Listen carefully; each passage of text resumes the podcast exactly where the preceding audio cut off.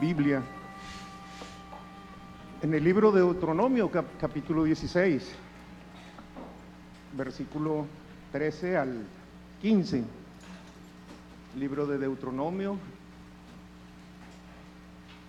capítulo 16, versículos 13 al 15, dice así. La fiesta solemne de los tabernáculos harás por siete días. Cuando hayas hecho la cosecha de tu era y de tu lugar y de tu lagar, y te alegrarás en tus fiestas solemnes, tú, tu hijo, tu hija, tu siervo, tu sierva, y el levita y el extranjero, el huérfano y la viuda que viven en tus poblaciones.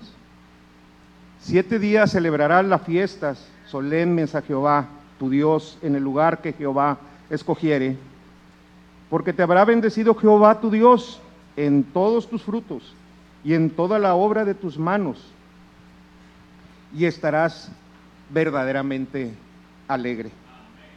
Amén. Habla este capítulo de una de las fiestas muy importantes del pueblo de Israel, la fiesta de los tabernáculos. Significa que el Señor le dio una ordenanza al pueblo perpetuamente iban a... Gracias, hermano. Iban a tener, iban a celebrarlas para que todos sus hijos y sus generaciones se acordaran de cómo el Señor los había cuidado en el transcurso de los 40 años en el desierto, cuando lo liberó del pueblo de Egipto. Y lo harás. Los describe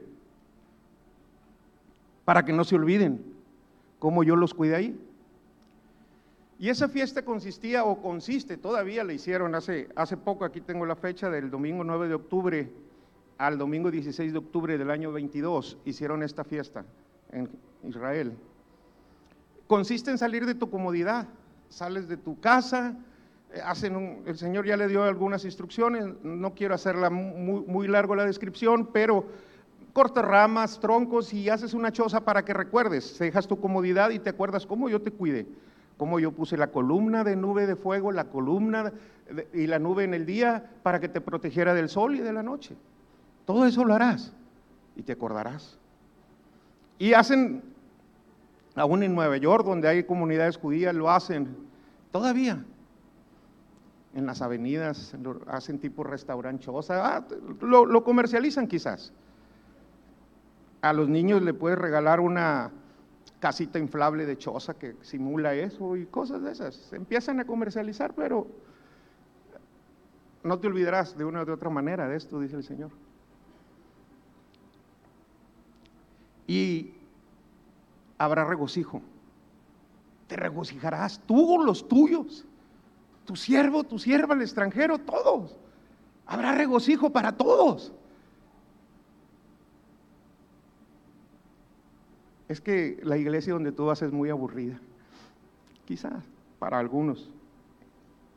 En Año Nuevo no bailaron, en Año Nuevo no hicieron esto. Y es que es, es muy diferente. No, hay un regocijo en el Señor, hermanos. No dejemos que eso nos... Ah, sí, cierto. Como hace tiempo dijo el hermano José, es que el hermano no nos deja hacer esto. No, hermanos, es convicción nuestra. Yo me regocijaré en el Señor. Sabes que el gozo del Señor es mi fortaleza. Mientras tú estás angustiado y preocupado quizás con riquezas y bienes, en lo poco o en lo mucho, Él es fiel. Y Él sigue siendo fiel con nosotros. Hacían algo peculiar. Llevaban cántaros. El sacerdote pasaba con un cántaro con agua los siete días, el primer día de la fiesta era el día de convocación general.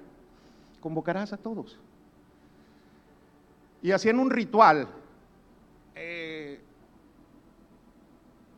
llevando, el sacerdote bajaba al estanque de Siloé, cargaba un cántaro con agua, danzaban, llevaban al altar, lo rociaban, lo libaban, hacían la libación del agua. Y todos, imagínense atrás del, Era la fiesta muy importante, atrás del sacerdote, cantando salmos y todo, y dándole la importancia al agua porque era el final de la cosecha y el principio de la cosecha de invierno.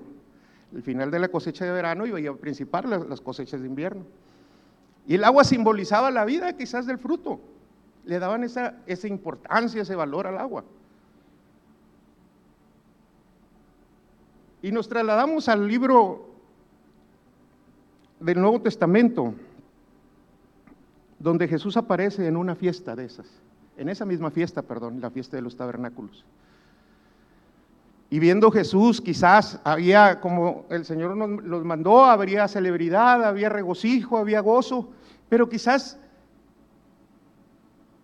le ponían más importancia a la creación que al creador. Que al creador, creador.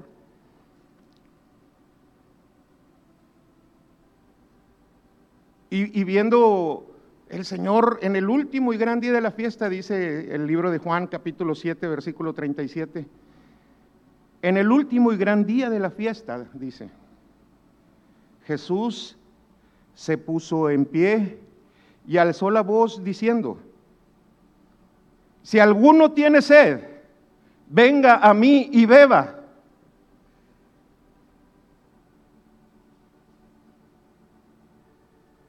Y en el 38 dice, y el que cree en mí, como dice la escritura, de su interior correrán ríos de agua viva. Quizás el Señor, viendo todo lo que había, viendo todo lo que hacían, el último día de la fiesta era la santa convocación general, donde todos se reunían, donde había un algarabío tremendo, donde todos estaban conscientes, concentrados en, en, el ritual del agua, de los cántaros que hacían y libaban en el altar de Jehová, y hacían todo eso, y el Señor se desespera quizás y dice, ¿cómo es posible? Dice que alzó su voz, pocas veces dice eso. Si alguno tiene sed, venga a mí y beba. Hace una invitación. No era para todos, claro que era para todos, pero no era para todos. ¿Sí me, sí me entienden? Vengan y beban. No. Si alguno tiene sed. Tienes que tener sed, número uno. Tienes que poner una acción. Ven. Tienes que caminar hacia mí. Y número tres, tienes que creer. Si alguno cree en mí, como dice la escritura, ¿sabes qué va a pasar? De tu interior correrán ríos de agua viva.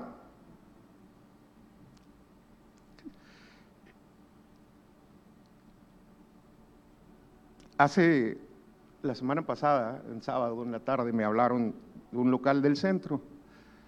Me habla un vecino y dice, oye, se está desbordando el agua de la cisterna que tienes ahí de aguas negras, afuera, el registro de aguas negras de tu local. Déjame ir, y era sábado en la tarde.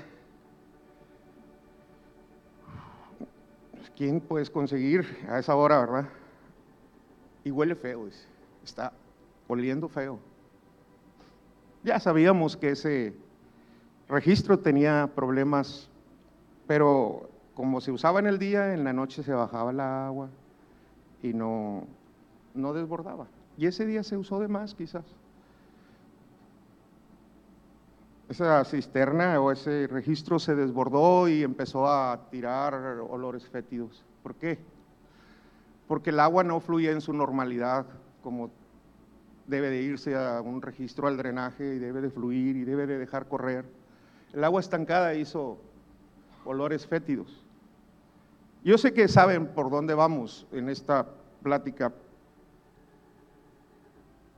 Y ya lo sabemos. Otra vez, ya lo sabemos.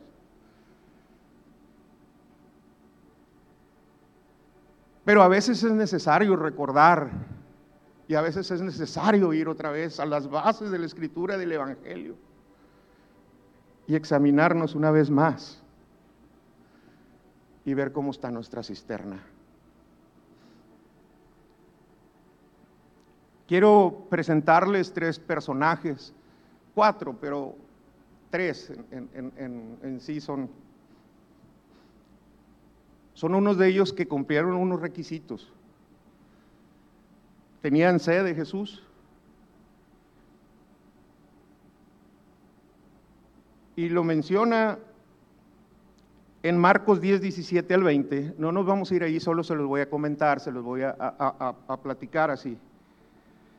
Había un joven rico que se presenta y le pregunta y le dice que tengo que hacer para heredar la vida eterna. Una vez les comentaba esto y el Señor le da los requisitos, no adulteres, guarda la ley, no adulteres, no robes, no hurtes, no des falsos testimonios, no, no mates, este, no robes. Y honra a tu padre y a tu madre y te va a ir bien. Ah, ¿sabes qué, Señor? Esos requisitos, el ir, el venir a ti, yo ya los cumplo desde mi juventud. Yo ya los he cumplido, yo ya estoy más para allá que para acá. Y le faltaba el tercer requisito, ven y bebe. Ven y bebe. Pues ya, Señor, una cosa te falta, le dice. Una cosa te falta. Ve y vende todo lo que tienes y sígueme. Y dice la escritura que el joven rico se entristeció porque tenía muchas posiciones, muchas cosas que dejar, le costaba, cumplía dos requisitos, se acercó a Jesús, le siguió quizás, vino a él, se postró, se humilló y ahí, ahí lo demuestran más claramente, ese es un tema para desarrollarlo. Y el último requisito, el último paso, él se sintió que no cumplía porque tenía muchas cosas que perder y se fue. Y ahí el Señor nos da una lección. No son malas las riquezas, simplemente el que ama más las riquezas. Es difícil que entre al reino porque el amor al dinero es la raíz de todos los males. Este joven rico se creía que podía cumplir la ley, que podía, perdón, que podía cumplir la ley ciertas cosas, que podía entrar fácilmente, que ya había hecho cosas. Y, me lleva al, Señor a examinarnos a nosotros mismos. ¿Y, cómo estás tú? ¿Cómo estás, Melesio? ¿Cómo estás, hermano? ¿Cómo estás? Ay, Señor. Fíjense que él reconoció al Señor. Él reconoció su necesidad entrar al reino. Ah, es más allá al vivir ahorita, es una eternidad. Oiga bien, es una eternidad. A la eternidad, que vivamos, como dice el hermano, a la luz de la eternidad. Señor, ¿te agrada esto, Señor? Quizás puede afectar mi eternidad.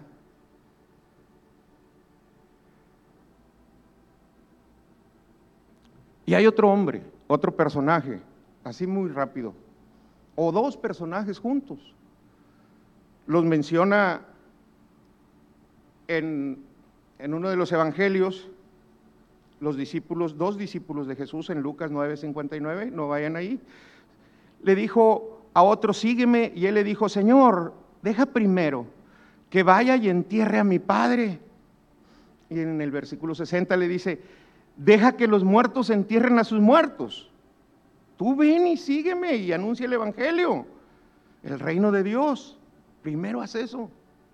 Y le dijo otro, Señor, yo, yo te seguiré, Señor, pero deja que me despida primero de los que están en mi casa. Y deja que me despida y luego quizás te pueda seguir.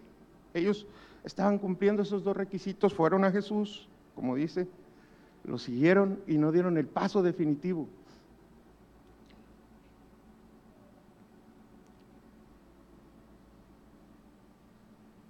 Y el Señor le contesta, ninguno que poniendo su mano en el arado mira hacia atrás es apto para el reino de Dios.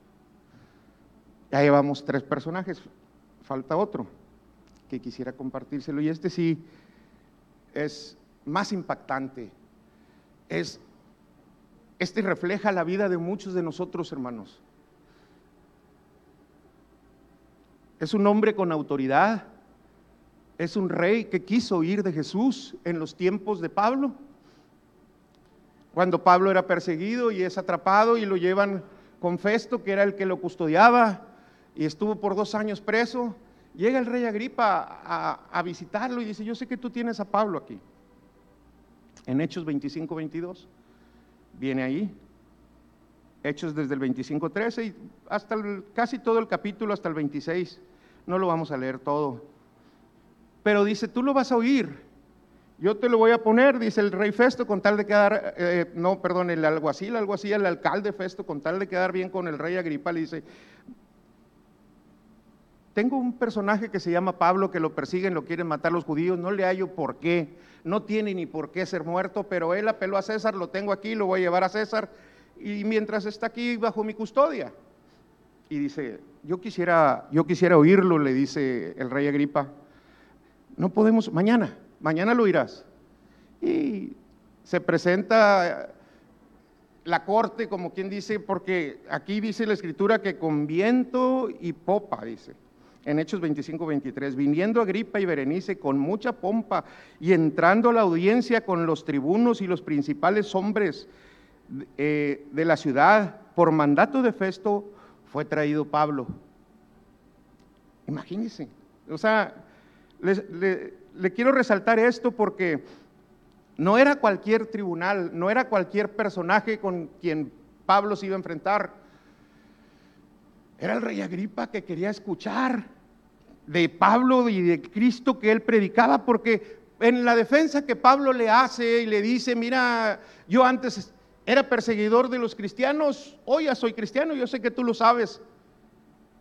Yo antes los, los mandaba a matar o los mandaba a perseguir, los hacía blasfemar. Ahora yo, ese mismo Cristo se me apareció a mí. Y en una manera sobrenatural, me tumbó del caballo y sin trato con él, él me separó para los gentiles y ahora ese es el Cristo que yo predico. Yo sé, yo sé que, ti, que para ti no es desconocido esto. Y en ese momento donde estaba esa cumbre, ese, ese coliseo, no sé cómo decirles, todo lleno de gente, le grita por allá Festo a él cuando él se está defendiendo. Pablo dice, tú estás loco, Pablo. Mucha letra te volvió loco. Y me gusta cómo le contesta Pablo. ¿Cómo le contestaríamos nosotros? Hey, si no es contigo, estoy hablando con el rey. Le dice, no, mi señor Festo, no estoy loco. Es lo que yo he vivido. Ese Cristo aún vive y aún puede cambiar la vida de muchas de nosotros. Yo vine a Él y yo le creí. Y yo fui transformado de ser perseguidor y perseguidor de Él. Ahora Él es mi Señor. No, no estoy loco. Y voltea, no sé, imaginándome que está el rey Agripa en otro lugar, le dice, ¿verdad que tú sí crees, rey? Yo sé que tú crees a los profetas. Yo sé que tú sí crees porque he visto lo que cómo me has escuchado, el Espíritu ha fluido y, y yo sé que tú crees, sí, yo sé que crees. El rey Agripa quizás tenía muchas cosas que perder, hermano. Su autoridad, su posición, no sé. Y esas palabras todavía se siguen oyendo. Por poco por poco y me persuades a ser cristiano. Y aún nosotros. Oh, e, estuvo el servicio tan bonito. El Señor se presentó, se paró y gritó y dijo, si alguno tiene sed. Pero no era para mí. Y rechazamos esa invitación muchas veces. Sin saber, hermanos. Como les contaba de esa alcantarilla o de ese registro cuando fue liberado. Y pudimos echar agua limpia en cantidad grande, se limpió totalmente, el olor se fue, la, todo lo, la impureza se fue porque fue abierto ese río de aguas. Y es algo que el Señor quiere hacer con cada uno de nosotros hoy, mañana cuando usted esté dispuesto a decir y creer, yo te creo, Señor. ¿Y sabes qué, Señor? Yo necesito que corran esos ríos de agua viva porque quiedo. No, es que yo, ahí, la voy llevando. Yo sabía que ese registro ya me habían dicho que estaba llenándose, no se desbordaba. Ahí lo fui llevando, hermanos. Y a veces así somos.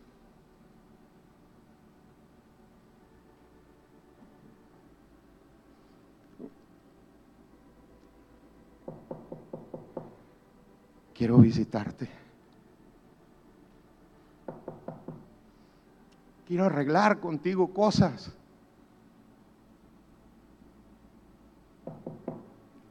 Quiero examinarte.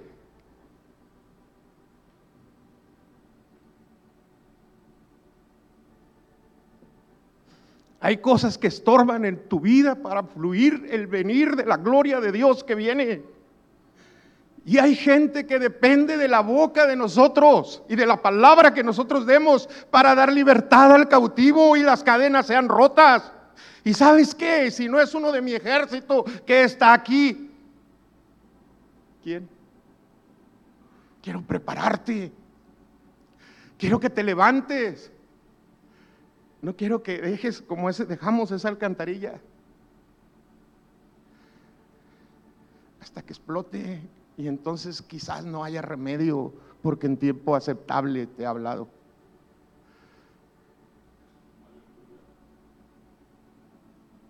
De una o de otra manera.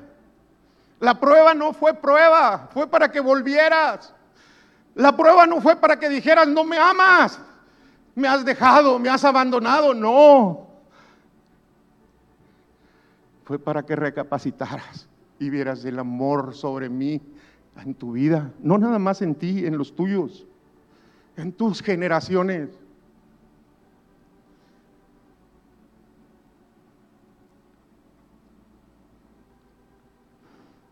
Quiero contarles últimamente del último personaje que llena mi corazón. Todos sabemos de esta mujer, la samaritana, todos la hemos examinado de una o de otra manera, hemos visto sus enseñanzas. Pero me quiero dirigir más al pueblo que a la samaritana. Claro, hay ciertas características que nos enseñan de este personaje, que sin deberla ni temerla, ella sí no se presentó. Ella sí no se fue a buscar al Señor, el Señor la buscó a ella. Ella ni sabía, es más, a las doce del día usted va a ir a traer agua en un cántaro con el sol a plomo. Ella lo hacía porque quizás no quería verse con los demás en el pueblo, porque todos la señalaban como la samaritana, la impura, la que no tiene esperanza, la que no tiene perdón. Uno tras otro marido ha tenido y con el que vive no es su marido. Ella no tiene perdón de Dios. Ni se, ni se te acerque, ni se le acerque quizás cansada de esas críticas, cansada de esas miradas feas de la gente. Ella va aparte en su cántaro. Era todo lo que llevaba el cántaro. Y al acercarse con la fuente de vida, la escritura dice,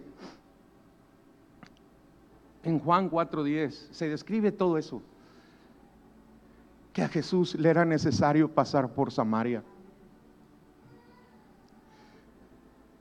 Cualquiera que diría y cualquiera que conociera, diría, este no, como le dijeron muchas veces, este no es profeta.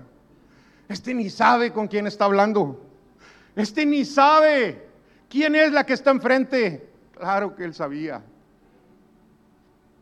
Y sabía qué necesidad había en ella. Y sabía cómo ella iba a responder. Ella no lo buscó. Ella no cumplía los requisitos.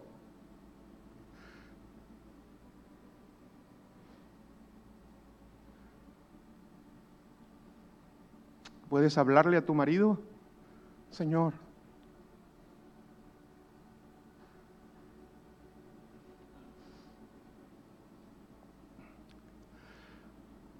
¿Quieres que hablemos, hijo?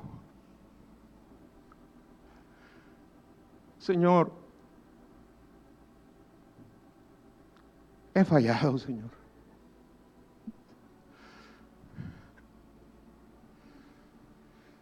Te prometí esto, Señor, y he fallado, Señor.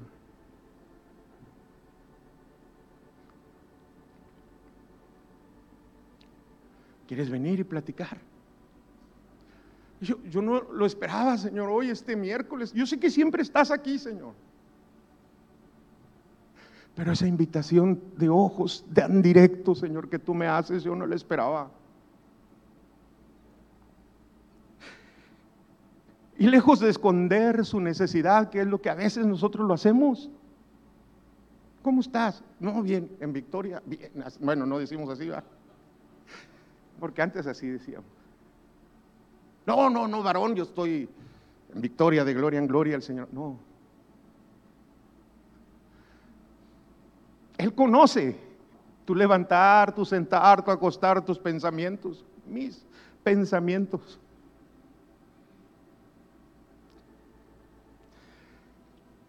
Antes que abras tu boca, Él ya sabe.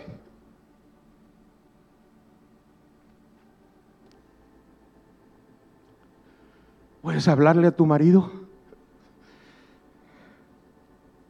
¿Cómo le digo si este hombre tiene algo diferente? ¿Cómo le digo si yo me siento indigno a su, invitación? Si le digo quién soy, se va a ir y me va a decir, no tiene remedio. ¿Cómo, cómo, ¿Cómo te digo, Señor, qué hice hoy, qué hice ayer, qué hice antier? Que lo que quiero hacer no, no, no quiero, Señor. ¿Cómo te digo? No tengo marido, Señor. Efectivamente. Porque cinco maridos has tenido y con el que vives no es tu marido.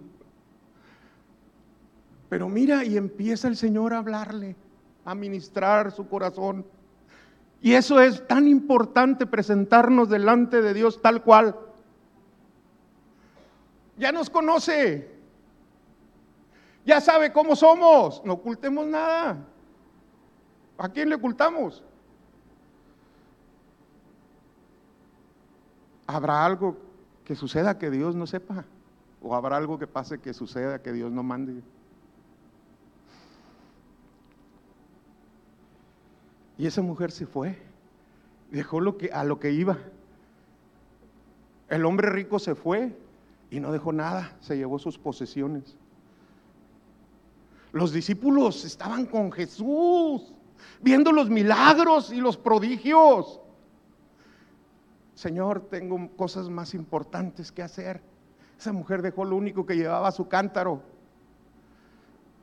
al rey Agripa se le presenta la oportunidad que él estaba esperando. Se llevó su riqueza, su reino, su estatus social. No se humilló. Y sigue diciendo el Señor, y el que se humilla será exaltado.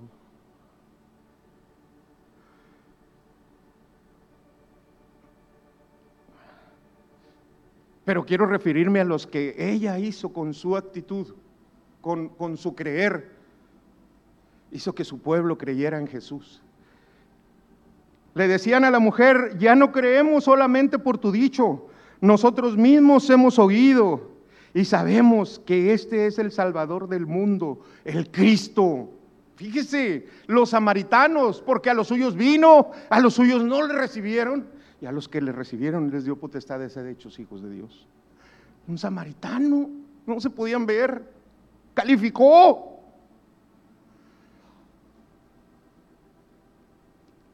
Quizás nos creemos muy cerca, que ya le hicimos, tenemos 30 años aquí, 40 años aquí, Señor.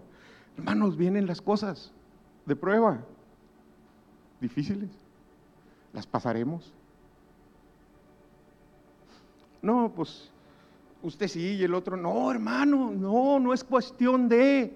Esta mujer no tenía, ni se esperaba ese encuentro y fue restaurada. Cuando venga esa oportunidad, respondamos. No ocultemos nada, respondamos. Solamente digámosle, Señor, que estoy, Señor. Soy tuyo. Si tú me llamas, es por algo. Y pidamos, Señor, esa prueba. Yo pensé que no. Esa lucha, yo no. Es porque yo te amo a ti. Y quiero que veas que al final de la situación yo estoy ahí. Y va a dar frutos. quizás lo que tú no esperabas. A veces la prueba nos, nos fue mejor después. ¿Quién decide?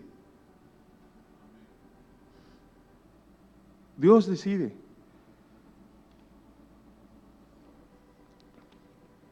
Termino con estos versículos de la Escritura, hermanos. Isaías nos lleva, perdón, el libro de Jeremías, capítulo 2, versículo 13, dice, dos males, dos males ha hecho mi pueblo.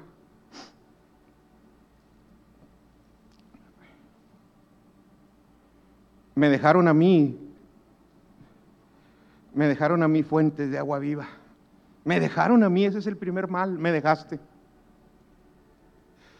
Y el segundo mal es que cavaste suposiciones, cavaste para ti cisternas rotas que no retienen el agua, donde pones tu confianza, donde dices, ok, de aquí soy, está bien, voy a, voy a esforzarme, voy a hacer de mi trabajo, mi sustento, voy a hacer de mi escuela, de, lo que sea, hermano. Y no es malo, simplemente no sea el, lo principal, donde tengas tu confianza. Y dos males ha hecho mi pueblo.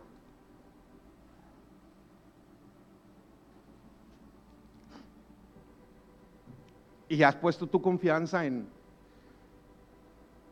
me, viene a mi mente en los beacons, ¿qué es esas monedas? En el sistema financiero, no sé.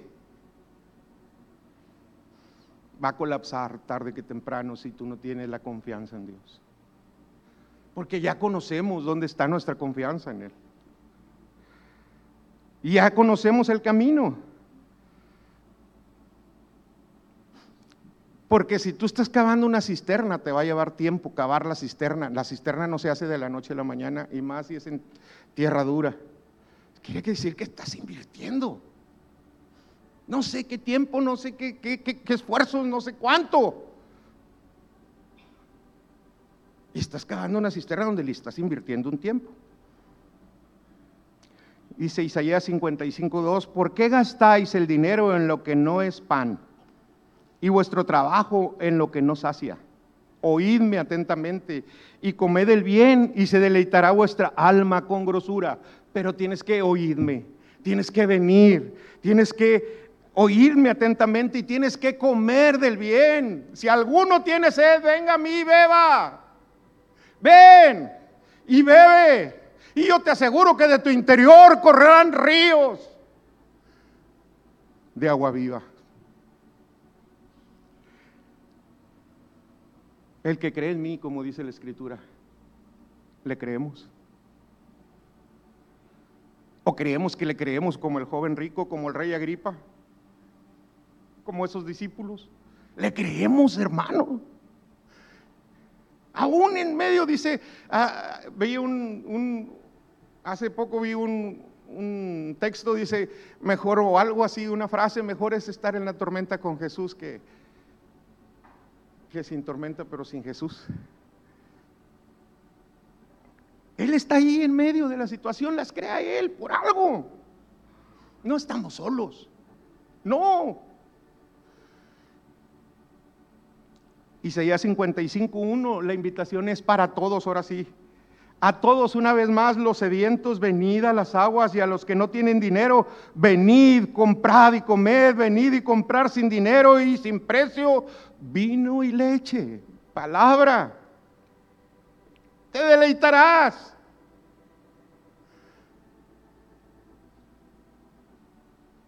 Isaías 55:3, inclinad vuestro oído, venid a mí, oíd y vivirá vuestra alma, y haré con vosotros pacto eterno, los mandamientos eternos de David. Porque yo derramaré agua sobre el sequedal y río sobre la tierra árida. Mi espíritu derramaré sobre tu generación y mi bendición sobre tus renuevos. Alcanzas tú y alcanzan tus hijos. Y entonces sacaréis aguas con gozo de la fuente de salvación. Venid a todo aquel que cree. ¿Le creemos, hermanos?